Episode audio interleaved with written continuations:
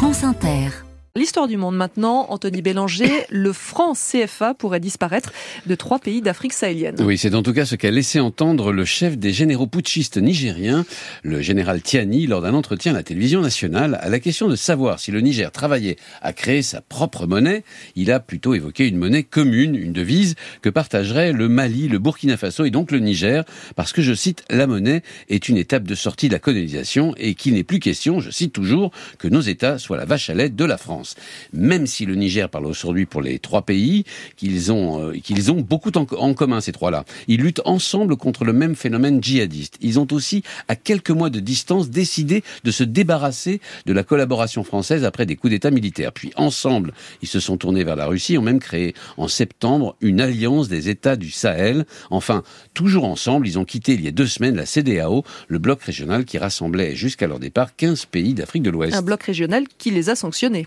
C'est vrai, la CDAO a multiplié les sanctions commerciales et politiques contre ces trois pays, des sanctions qui ont en partie été levées pour le Mali, mais qui enveniment les relations avec les trois capitales. Aujourd'hui, c'est surtout le Niger qui est le plus lourdement sanctionné, avec un blocus économique lourd donc, les arvoirs de l'État nigérien qui sont bloqués, et les banques locales qui ont du mal à se fournir en liquidité entravant les opérations financières. Et les habitants, est-ce qu'ils ressentent ces sanctions au quotidien?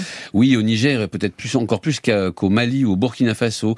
Depuis fin juillet, date du putsch à Niamey, les files d'attente s'allongent au guichet des banques qui ont restreint les retraits à 50 000 francs CFA par jour, c'est-à-dire environ 75 euros. S'ajoute à cela le, le blocus économique hein, qui renchérit tous les prix et le fait que le Nigeria voisin ne fournit plus qu'au compte-goutte l'électricité dont le pays a besoin, entraînant des coupures de courant incessantes, une situation qui ne cesse de se dégrader. Et donc pour ces trois pays, la solution, c'est de sortir du franc CFA. Bon, on voit bien, on voit bien qu'il y a une part de fuite en avant, mais pas seulement. Il y a aussi de la part du Niger, notamment, un pari sur l'avenir proche, à compter ces jours-ci, là, maintenant, Niamey devrait commencer à encaisser les recettes de nouvelles exportations pétrolières. Un oléoduc long de 2000 km a été inauguré en novembre et il devrait permettre d'exporter 100 000 barils de pétrole par jour. Rapidement, les recettes pourraient représenter la moitié du budget nigérien et redonner des couleurs à l'économie locale. Mais au-delà de ce pari économique, encore incertain, il faut bien le dire, hein, le calcul est avant tout politique. Sortir du franc CFA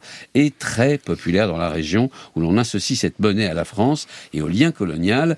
Les trois pays espèrent donc jouer les avant-gardes. En attendant, aucune décision n'a été prise, sinon celle d'envisager, je cite, de mettre en place un comité chargé d'approfondir les réflexions sur les questions d'union économique et monétaire, ce qui signifie demain ou après-demain, peut-être, éventuellement et encore. Anthony Bélanger pour l'histoire du monde.